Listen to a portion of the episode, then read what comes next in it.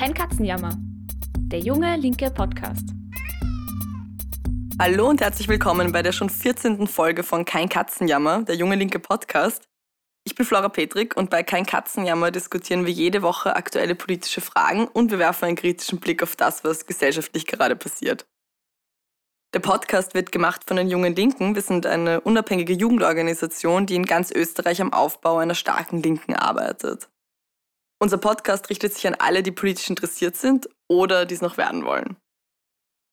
Wir sitzen gerade wieder im gemütlichen Wohnzimmer für unsere Podcastaufnahme und haben es uns gerade mit Kaffee und mit Snacks gemütlich gemacht.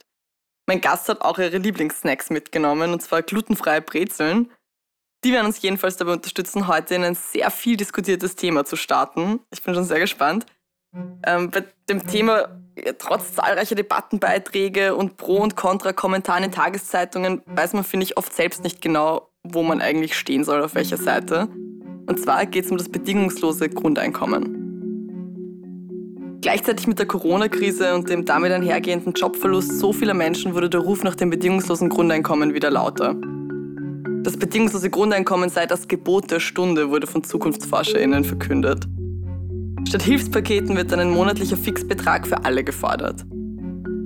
Während viele auf das Konzept schwören, stellt es einige andere auf die Hinterbeine bei dem Gedanken, eben bedingungslos Geld vom Staat zu erhalten. Aber was hat es aus linker Perspektive mit dem Grundeinkommen auf sich? Hat es tatsächlich Potenzial, unsere Gesellschaft zu verändern? Wir fragen uns in der heutigen Folge, was will man eigentlich, wenn man das Grundeinkommen will? Was steht hinter dem Konzept? Was sind die konkreten Forderungen? Was sind die Ziele? Führt das bedingungslose Grundeinkommen wirklich zu politischer Veränderung? Macht es Menschen nicht einfach abhängiger vom Staat? Aber was könnten dann Alternativen sein? Das diskutiere ich heute mit Maria Kaltenbrunner, bei den Jungen Linken allseits als Marci bekannt. Marci und ich sind schon viele, viele Jahre gemeinsam politisch aktiv. Sie hat die Jungen Linken Niederösterreich mitgegründet. Sie war dort sehr lange im Landesvorstand aktiv und engagiert sich jetzt bei den Jungen Linken im Bezirk Otterkring in Wien. Marci, freut mich voll, dass du heute da bist. Freut mich auch, nachdem ja mein Kater Teddy schon seit der ersten Folge im Intro zu hören ist mit seinem kleinen Manzen. Ja, das stimmt. Der ist eigentlich, eigentlich sollten wir den öfter erwähnen. Der ist eigentlich in jeder Folge mit dabei und miaut, miaut unseren Jingle. Äh, ja, cool, dass du es jetzt auch mal geschafft hast. Du, bevor wir ins Thema starten, ich bin neugierig und ich weiß es bei dir tatsächlich nicht. Zu welchen Seminaren der Jungen Linken Summer School hast du dich denn schon angemeldet? Ja, dieses Wochenende ist schon das Theorieseminar für Frauen, wo ich mich schon super drauf freue, weil ich habe die anderen Frauenseminare von Junge Linke verpasst bisher. Und dann im August fahre ich noch zum Seminar zum Lernnetz. Mhm. Und Ende August ist dann noch das Seminar zur Wirtschaftskrise mit dem super niceen Titel Kabum. Das ist das am Attersee, oder? Ja, genau. Das ist noch so ein extra Pluspunkt von einem richtig coolen Seminar. Sehr cool, dann, dann sehen wir uns auf jeden Fall dort, weil auf das fahre ich auch. Cool. Ja, du, dann stürzen wir uns doch gleich ins Thema. Kannst du vielleicht kurz zusammenfassen, was ist denn eigentlich das bedingungslose Grundeinkommen? Das Grundeinkommen ist ein fixer Betrag, den man monatlich vom Staat bekommen soll und der hoch genug sein soll, um zumindest so die Grundbedürfnisse zu decken. Das Geld soll an alle gehen, also unabhängig davon, davon, ob man einen Job hat oder wie hoch das Einkommen ist und ob man schon Vermögen hat.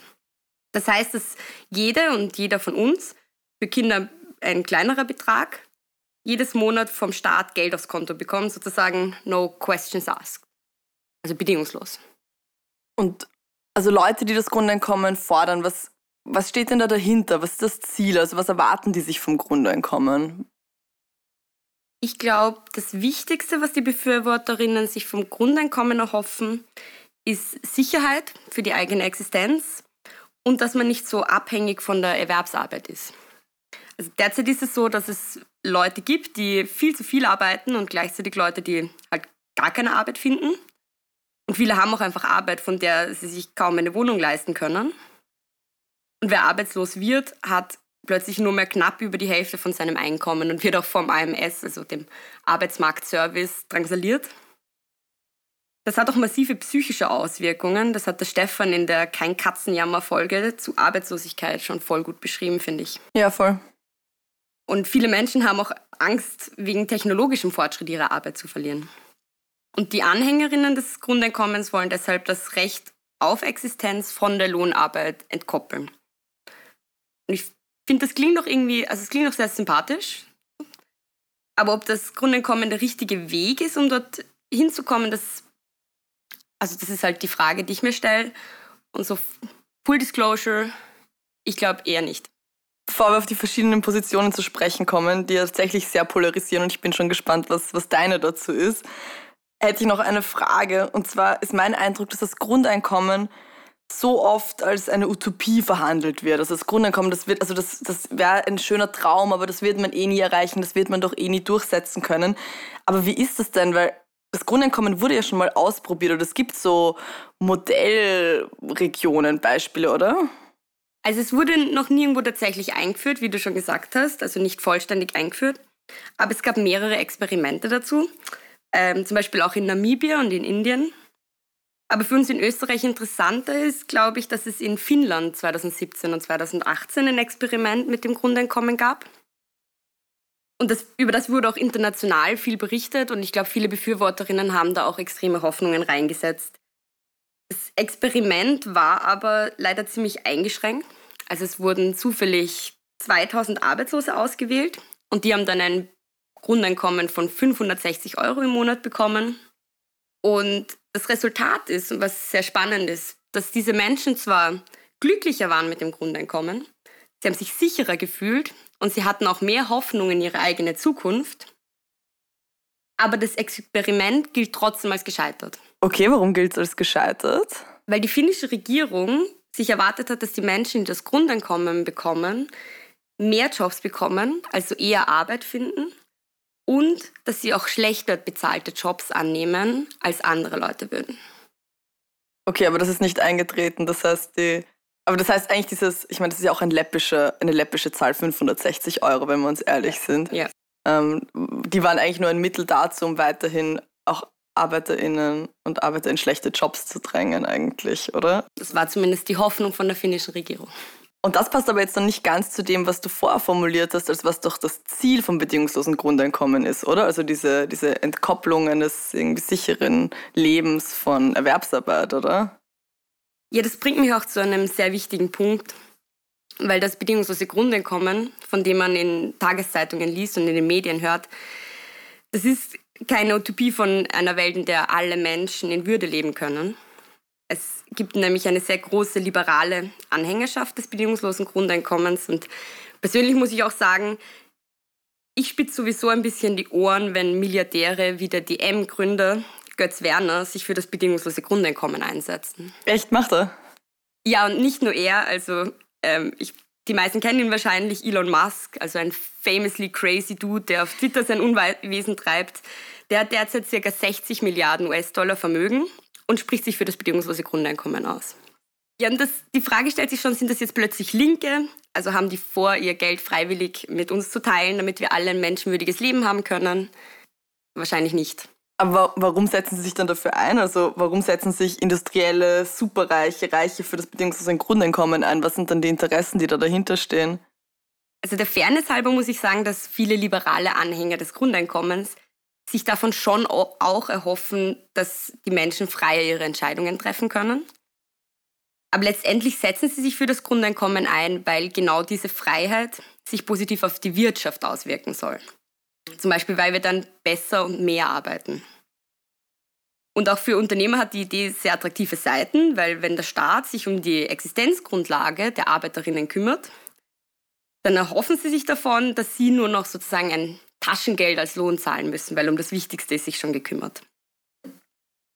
Und dann könnte man auch zum Beispiel die Arbeitsbedingungen daran anpassen. Man bräuchte zum Beispiel keine Kündigungsfrist oder einen Kündigungsschutz für schwangere Frauen, wenn das Auskommen ja eh schon vom Staat garantiert wird. Und dann könnte der Arbeitsmarkt zulasten der Arbeitnehmerinnen komplett flexibilisiert werden. Und es klingt für mich ein bisschen wie der Traum der industriellen Vereinigung. Ja, voll. Ja, und das, also so der zweite Punkt ist, es ist auch Teil der liberalen Ideologie, den Sozialstaat schwächen zu wollen. Das heißt, sie erhoffen sich, dass wenn das Grundeinkommen eingeführt wird, eigentlich einen schlankeren Sozialstaat zu haben, wo es weniger bedürfnisorientierte Leistungen gibt. Da ist natürlich auch hervorzuheben, dass für diese Anhängerinnen die Aufhebung vom Zwang zur Lohnarbeit überhaupt kein Ziel ist.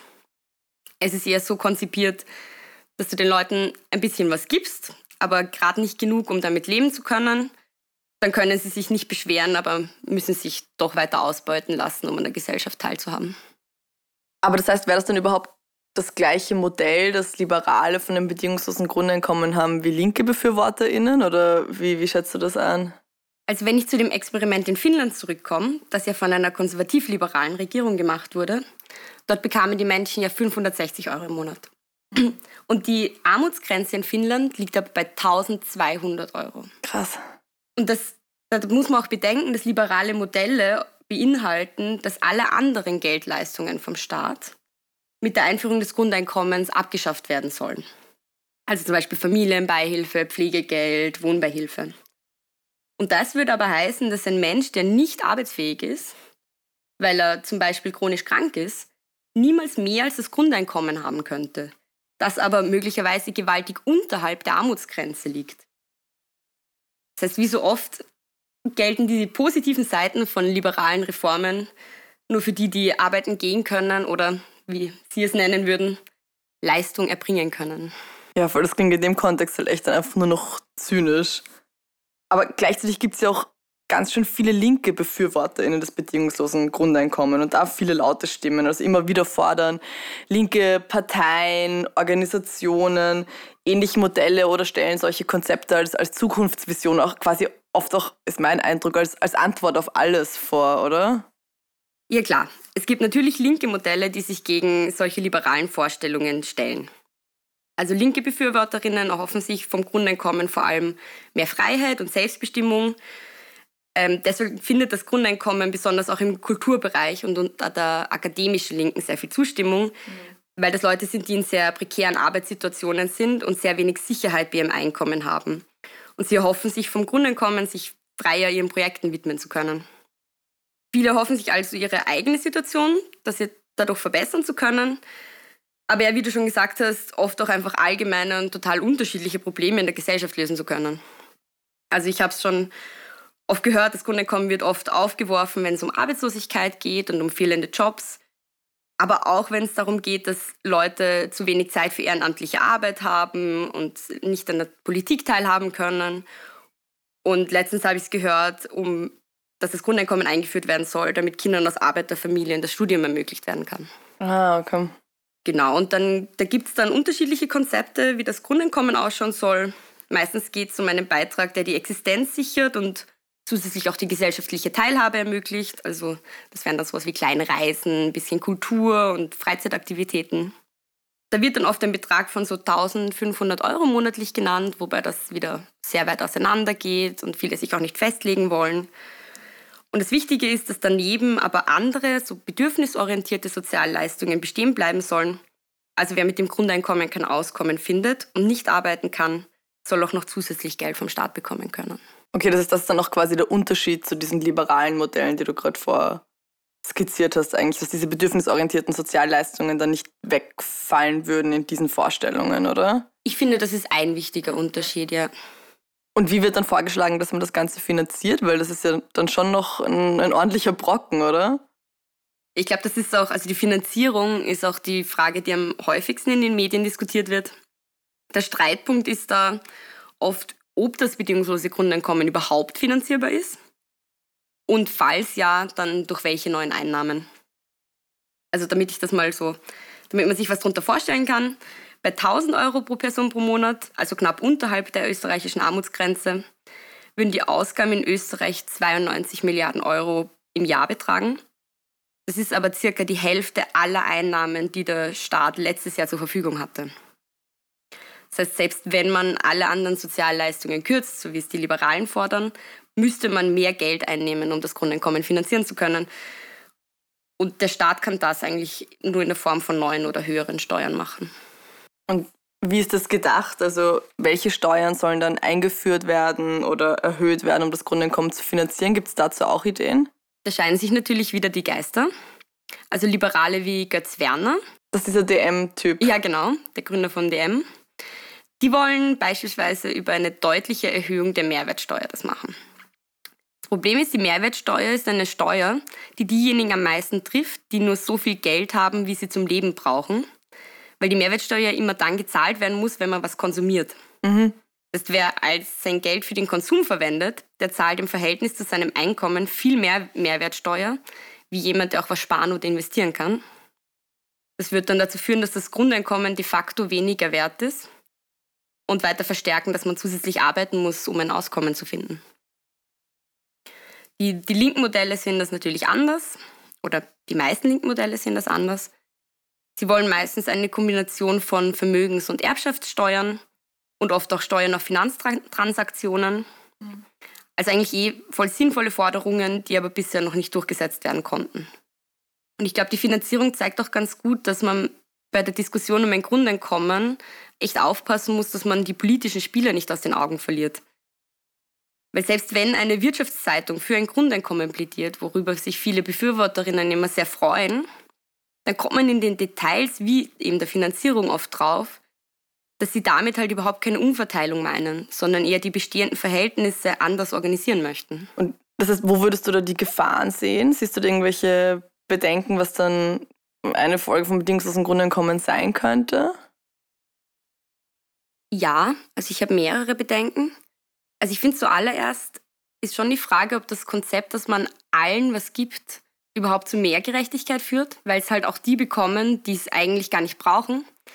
Das heißt, dass halt der Erbe von Swarovski genauso viel Geld im Monat bekommt, wie jemand, der arbeitslos ist. Und die Idee vom Sozialstaat ist eben genau, dass die Leistungen nicht bedingungslos gegeben werden, sondern dass sie für jene erbracht werden, die sie brauchen, weil sie zum Beispiel pflegebedürftig sind oder arbeitslos oder halt allgemein notleidend geworden sind. Wenn dann noch mit dem Grundeinkommen alle anderen Sozialleistungen abgeschafft werden, dann wird das heißen, dass einige, die es nicht brauchen, mehr Geld vom Staat bekommen und andere, die bisher vielleicht mehr Leistungen in Anspruch nehmen konnten, weniger bekommen. Also ich finde, das Grundeinkommen wird ja auch immer wieder aufgebracht in so feministischen Debatten. Also ich kenne es von mhm. vielen Feministinnen und Feministen als Forderung, ähm, ja, als, als das Grundeinkommen als ein Schritt hin zur Gleichberechtigung, weil es besonders Frauen hilft, die mehr von Altersarmut zum Beispiel betroffen sind. Wie schätzt du das in dem Kontext von Gleichberechtigung ein? Kann da das Grundeinkommen uns einen Schritt weiterbringen? Weil ja, soziale Ungleichheit scheint es jetzt nicht zu bekämpfen mit dem, was du gerade ausgeführt hast. Ja, meiner Meinung nach sind die Auswirkungen auf Frauen eher mehrdeutig. Also einerseits sind Frauen, wie du schon gesagt hast, viel stärker von Armut betroffen als Männer. Ähm, in, Im Alter, aber auch zum Beispiel alleinerziehende Frauen. Ja, das haben wir auch in der Folge diskutiert mit, mit Julia Brassel, war das, ja, glaube genau. ich, genau, auch in, in Kein Katzenjammer. Das sind tatsächlich drastische Zahlen, nämlich, die es da gibt. Ja, und denen wird natürlich ein Grundeinkommen oberhalb der Armutsgrenze ziemlich viel helfen. Und zwar auch mehr als Männern. Andererseits verdienen Frauen weniger als Männer. Und ein Grundeinkommen wird daher schon einen ziemlich großen Teil von ihrem jetzigen Gehalt ausmachen. Das heißt eigentlich, dass Frauen, die jetzt zum Beispiel nur 1600 Euro im Monat verdienen, wenn sie dann ein 1000 Euro Grundeinkommen bekommen, ihre Arbeit nur mehr für diese 600 Euro machen würden. Mhm.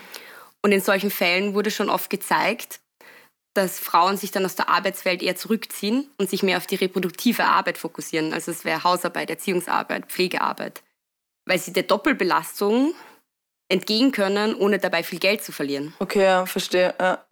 Das mag für den individuellen Fall oft bedeuten, dass es Frauen besser geht. Auf gesellschaftlicher Ebene aber verstärkt es den Druck, dass Frauen sich mehr aufs Private reduzieren. Weil ich finde, das ist ein spannender Punkt, das stimmt ja.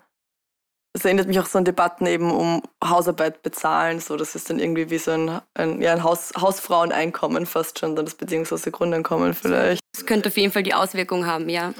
Es gibt ja auch generell dann einfach viel Diskussion drüber, ist mein Eindruck, wenn es ums bedingungslose Grundeinkommen geht, also meistens von liberaler Seite heißt es dann, ja, dann gehen Leute gar nicht mehr arbeiten. Als wäre das auch die schlimmste Vorstellung der Welt, aber so Leute gehen dann nicht mehr arbeiten und Debatten darüber, wie sich Löhne verändern würden. Wie schätzt du das ein? Also das ist so das Verhältnis von Arbeiterinnen zu, zu Unternehmen. Es ist richtig schwer vorherzusagen und eigentlich auch gar nicht möglich. Es gibt so ein paar Überlegungen. Einerseits haben natürlich Arbeiterinnen, die das Grundeinkommen bekommen, weniger die Notwendigkeit, schlechte Jobs zu machen. Und sie würden sich vielleicht auch eher mit dem auch geringen Grundeinkommen abgeben, als in richtig schlechten Arbeitsbedingungen zu verbleiben. Das wäre ja an sich ganz gut. Aber andererseits müssen Unternehmen mit ihren Löhnen dann halt nicht mehr die Existenzgrundlage für die Arbeiterinnen bezahlen, sondern können sich dabei auf den Staat berufen. Das heißt, sie haben eine ziemlich gute Basis, um den Arbeiterinnen viel weniger Geld zu geben, weil sie auch ohne den Lohn überleben können. Und insofern kann das bedingungslose Grundeinkommen auch eigentlich einer Subventionierung für Unternehmen gleichkommen, die dann auf Kosten des Staats den Lohn senken können. Das klingt schon relativ gefährlich, finde ich eigentlich. Ja, das ist auf jeden Fall die kritische Seite so. Ein Slogan, der mir im Kontext von bedingungslosen Grundeinkommen noch immer wieder im Kopf reinschwirrt, ähm, auch ein Slogan, den die Grünen immer wieder verwenden, ist immer dieses für alle, für alle, für also man will XY, ein gutes Leben oder was auch immer oder ein Grundeinkommen für alle. Es schlägt vielleicht auch in eine ähnliche Kerbe, oder? Ja, ich habe auch das Gefühl, dieses äh, für alle, wenn man das irgendwie hört, denkt man sich, ja, okay, passt, für alle. Und wenn man dann bisschen drüber nachdenkt, oder zumindest ist mir so gegangen, dann habe ich mich schon irgendwie gefragt, was soll das heißen? Das sagen ja liberale Modelle auch für alle. Das heißt, sind das Staatsbürgerinnen? Sind das alle, die hier einen Wohnsitz haben? Was ist mit Pflegekräften aus Rumänien oder halt Hilfsarbeitern am Spargelfeld. Was ist mit Menschen, die überhaupt keinen legalen Aufenthaltstitel haben? Und tendenziell werden da halt dann jene von dem Grundeinkommen ausgeschlossen, die das Geld am dringendsten nötig haben. Und ein Grundeinkommen für alle anderen wird deren Lebensbedingungen auch extrem verschlechtern, weil, wie ich vorher schon gesagt habe, warum sollte ein Unternehmen dann denen, die kein Grundeinkommen bekommen, einen Lohn geben, von dem sie überleben können, während alle anderen schon eine Existenzsicherung haben und nur ein bisschen Geld dazu verdienen. Voll Unternehmen hätten einfach kein Interesse daran. Also warum sollten sie einfach höhere Löhne dann zahlen? Also das ist, genau, es, es verlagert sich dann einfach nur das, das Problem tatsächlich, dass Leute nicht genug zum Leben haben.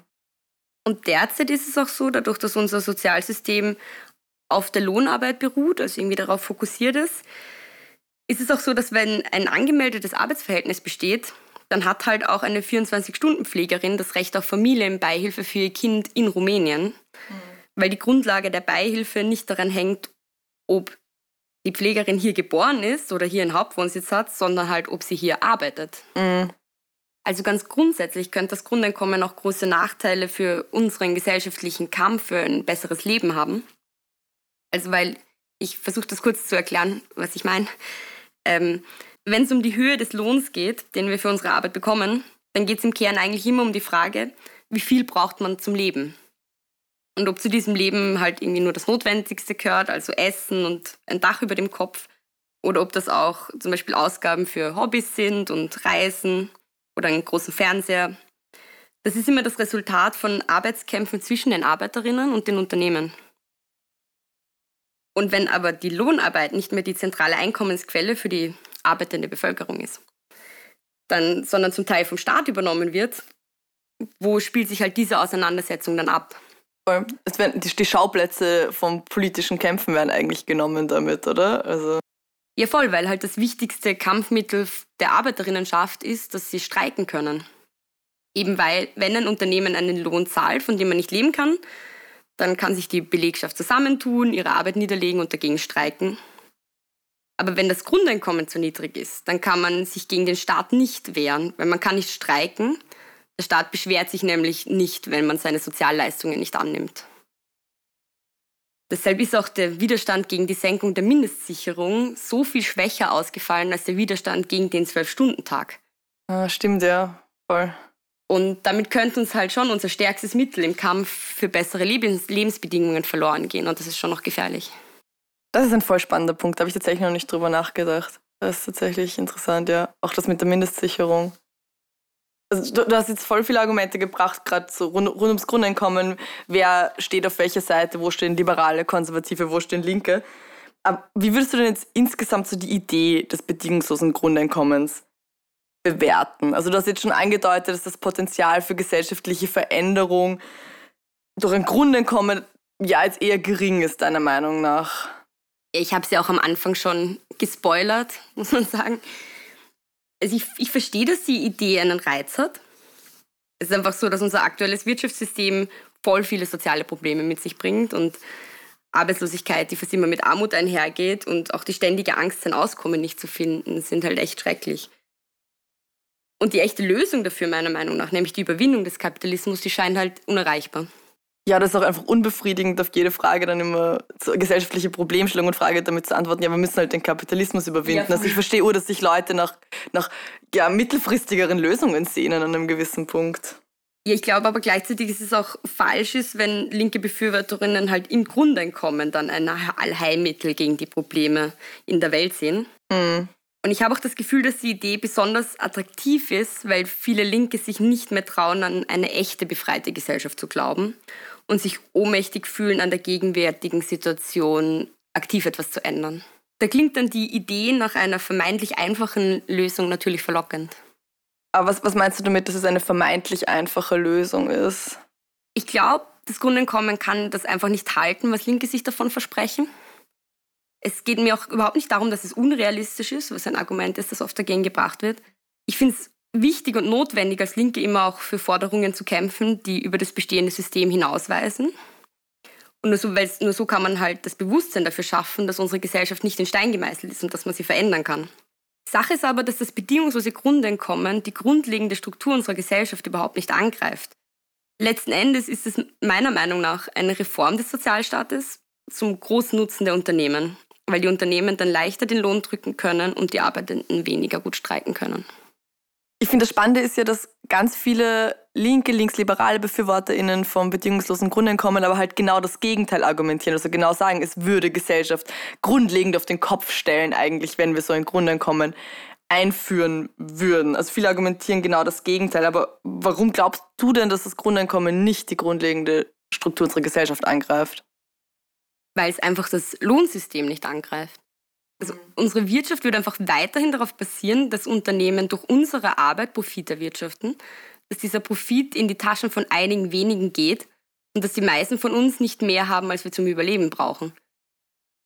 Und da muss ich auch sagen, das Ziel linker Politik ist ja nicht, die Arbeit allgemein abzuschaffen, sondern das System, in dem wir mit unserer Arbeit nicht unser eigenes Leben gestalten können, sondern nur dafür arbeiten, dass andere reicher werden und wir halt mit einer Existenz abgespeist werden. Ich glaube, also ich kann mir vorstellen, dass dir viele sogar bis zu einem gewissen Grad da zustimmen würden, aber dann halt sagen würden, naja, aber es ist ein Zwischenschritt. Also es ist so eine besser als nix Lösung, solange wir halt im Kapitalismus dieses Leben führen müssen. Mm, so wie es jetzt eben zum Beispiel während der Corona-Pandemie auch gefordert worden ist. Also gerade jetzt bräuchte man mit Dings aus dem Grunde kommen, weil es einfach vielen Leuten so dreckig geht, oder? Ja, das, das stimmt und ich glaube, da müssen wir einfach auch uns strategisch überlegen, was wir als Linke tun können. Mhm. Also die Linke ist meiner Meinung nach derzeit an einem Punkt, wo wir einfach ziemlich bedeutungslos sind, wenn wir uns ehrlich sind. Das heißt, wir haben einfach wenig Einfluss darauf, wie das Leben von Menschen aussieht. Und in dieser Situation verfallen dann viele darin, sich vorzustellen, was wir alles machen könnten, wenn wir die Hebel der Macht in der Hand hätten. Und versuchen dann Abkürzungen an genau den Punkt zu nehmen, wo dann alle unsere super Ideen umsetzbar werden. Und das Grundeinkommen ist, gehört meiner Meinung nach in diese Kategorie. Die Sache ist aber, dass der Staat und die Regierung unsere Forderungen nie umsetzen werden, solange sie Rechte, Konservative oder Liberale sind, weil es einfach gegen ihre Interessen ist. Und wenn sie es dann eben doch umsetzen würden, dann wäre es halt eben im Sinne ihrer Interessen und nicht ja, genau. so, wie genau. wir es uns vorstellen. Und das heißt aber, wenn wir unsere Ideen durchsetzen wollen, dann müssen wir erstmal auch die gesellschaftliche Macht erlangen, mit der wir das machen können. Voll. Und als Link ist dieser Machthebel für uns die Organisierung von vielen Menschen, die für ihre eigenen Interessen kämpfen. Ich glaube, dafür ist das Grundeinkommen nicht geeignet, weil es einfach keinen Ansatzpunkt bietet, wo ich als Mensch aktiv dafür kämpfen kann, weil es weder lokal verankert ist, noch sonst irgendwie in meinen Lebensalltag integrierbar ist. Also es wird einfach oft über Presseaussendungen und Zeitungsartikel geführt, die Diskussion. Mhm. Und es ist auch nicht geeignet, weil es zwar attraktiv klingt für Menschen ohne Arbeit und auch Menschen in prekären Arbeitssituationen, aber für die große Menge an Menschen, die von ihrer Arbeit leben können, bietet es halt wenig Anlass, irgendwie dafür zu sein. Weil die meisten Menschen haben eine Abneigung dagegen, Sozialleistungen anzunehmen. Mhm. Und warum sollte dann eine arbeitende Person, die von ihrer Arbeit ein Auskommen findet, etwas von ihrer Eigenständigkeit verlieren wollen, nur um dann einen Teil des Einkommens, das sie eh schon hat, vom Staat durch ihre eigene Arbeit zu bekommen? Ja, voll. Das stimmt. Ich meine, was, was, was wären denn Alternativen dazu? Also was wären dann sinnvolle Forderungen statt einem bedingungslosen Grundeinkommen, um unser Leben grundlegend zu verbessern? Also ich glaube, das Gute ist, die Situation der Linken ist gerade eine, wo wir nicht viel zu verlieren haben und wir können voll viel gewinnen. Und wir müssen uns einfach nur kleine Kämpfe aussuchen, bei denen wir viel lernen können, die auch die Chance haben, erfolgreich zu sein. Mit dem Ziel, sich gemeinsam mit vielen Menschen für unsere Interessen einzusetzen und damit unser eigenes Leben zu verbessern. Damit auch mehr Menschen die Erfahrung machen können, dass sie halt nicht ohnmächtig sind gegenüber dem System und dass wir was erreichen können. Und das nur so als kleine Ausführung, weil ich finde genau deshalb den Kampf für Arbeitszeitverkürzung sehr cool. Erstens kann man den auf mehreren Ebenen führen, weil das geht in Betrieben, in einzelnen Branchen, aber auch auf der gesamtgesellschaftlichen Ebene. Das heißt, man muss also nicht warten, bis man auf irgendeine Art plötzlich genug Macht hat, um ein Gesetz zur Arbeitszeitverkürzung zu verabschieden, so wie es beim Grundeinkommen der Fall wäre, sondern man kann schon im Betriebsrat anfangen. Viele Menschen leiden nicht nur unter der regulären Arbeitszeit, sondern machen richtig viele Überstunden. Also so, damit man sich das vorstellen kann, letztes Jahr haben 20 Prozent, also ein Fünftel der arbeitenden Menschen, Überstunden gemacht. Und zwar im Durchschnitt sieben Stunden pro Woche. Das ist halt richtig viel Zeit, die da drauf geht. Und in Betrieben, wo das viel vorkommt, könnte man im ersten Schritt einfach dafür kämpfen, dass diese Überstunden nicht mehr gemacht werden müssten. Und das ist auch schon dieser der gleiche Kampf für Zeit, den man mit der Arbeitszeitverkürzung auch führt. Mhm. Einfach ein Verbot von Überstunden. Genau, das wäre dann ein kleinerer Kampf, als gleich mal irgendwie zum Parlament zu rennen für eine riesige Reform wie das Grundeinkommen. Aber es gibt eigentlich schon richtig viel zu erreichen. Und zwar auch deshalb, weil die Arbeitszeit etwas ist, was Menschen halt direkt spüren. Also weniger Arbeitszeit bedeutet mehr Zeit für Familie, für Freizeit und auch mehr Zeit, um sich irgendwie frei zu fühlen, weil man halt nicht in der Arbeit sein muss das würde man dann so direkt in seinem Leben spüren, wenn es da einfach Verbesserungen gibt. Und ich finde, dass das eine Zugkraft hat. Also der Kampf um Zeit. Das merkt man auch daran, dass der Widerstand gegen den Zwölf-Stunden-Tag und das Schwarz-Blau riesig war. Also auch wenn die Gewerkschaft leider nichts draus gemacht hat. Das Potenzial war schon da. Es gibt sehr wohl Ideen und Forderungen, für die es sich zu kämpfen lohnt, die unser Leben einfach grundsätzlich verbessern würden, auch abseits des bedingungslosen Grundeinkommens oder auch im Gegensatz zum bedingungslosen Grundeinkommen. Also wäre mein Eindruck jetzt. Ja, ich glaube, man muss auch nicht alles selbst erfinden. Also wenn man in die Geschichte von linken Kämpfen reinschaut, wie sich eine starke Arbeiterinnenbewegung wirklich selbst aus dem Elend herausgezogen hat und ihre Geschichte auch selbst in die Hand genommen hat, dann kann man sagen, wir müssen vielleicht jetzt gerade in sehr kleinen Schritten vorwärts gehen. Und das ist vielleicht auch einfach auf betrieblicher Ebene und kleine Forderungen. Aber wir wissen eigentlich, dass es möglich ist, was zu verändern. Und ich glaube, wir müssen keine Angst davor haben, halt was auszuprobieren. Wir müssen es echt einfach nur machen. Marti, das ist, finde ich, ein großartiges Schlusswort. Vielen, vielen Dank für deine sehr pointierte Analyse und vielen Dank für deine ganzen Erklärungen rund ums Grundeinkommen und die verschiedenen Positionen dazu. Danke, dass du die Zeit genommen hast und heute da warst. Ich danke. Die heutige Folge hat, finde ich, einen sehr differenzierten Blick auf das bedingungslose Grundeinkommen geworfen und auf die ganzen Versprechen, die dahinter stehen und auch auf die ja, fehlenden Visionen politischer Veränderung. Wenn wir für ein besseres Leben kämpfen wollen, dann müssen wir uns anhand von Interessen und anhand konkreter Probleme der arbeitenden Bevölkerung organisieren. Und dann dürfen wir uns dabei nicht unsere politischen Kampfmittel nehmen lassen. Das war's auch schon mit unserer heutigen Folge Kein Katzenjammer. Die nächste Folge erscheint wie jede Woche am Sonntag um 12 Uhr auf Spotify, auf iTunes, auf unserer Website und überall dort, wo es Podcasts gibt. In der kommenden Folge werden wir versuchen, Ordnung in den Ibiza-U-Ausschuss zu bringen und fragen uns, was passiert da gerade eigentlich? Wie können wir die Folgen von Ibiza politisch einordnen? Wie können wir das einschätzen, wie das gerade politisch bearbeitet wird im U-Ausschuss? Es wird sehr spannend, also unbedingt reinhören. Und wenn ihr euch das Leben leichter machen wollt, dann drückt doch einfach den Folgen-Button auf Spotify. Dann bleibt ihr immer auf dem neuesten Stand und verpasst auch keine Folge. Und wenn ihr Marci und mich und viele andere nicht nur hören wollt, sondern auch mal kennenlernen, dann habt ihr jetzt die perfekte Gelegenheit dazu. Nutzt die nächsten Tage und ergattert noch die letzten freien Plätze bei unserer Summer School. Jedes Wochenende finden parallel mehrere Seminare in ganz Österreich statt, also von Grafik- und Fotobearbeitung lernen über eine Einführung in kritische Theorie mit gleichzeitigem Kochkurs bis hin zu Wanderungen auf den Spuren der Partisaninnen und Partisanen in Kärnten. Also ein wirklich vielseitiges Programm. Ihr könnt sich jetzt noch anmelden und euch den perfekten junge linke Sommer aus unserem Programm zusammenstellen. Und dann wird auch ja, ein Corona-Sommer definitiv nicht langweilig. Alle Infos findet ihr auf www.jungelinke.at auf Instagram oder auf Facebook. Und lasst uns auch dort gerne wissen, was ihr von der Folge gehalten habt, wie ihr zum Grundeinkommen steht oder was ihr gerne noch im Podcast diskutieren würdet. Ich freue mich immer sehr über Feedback. Tschüss und bis zum nächsten Mal.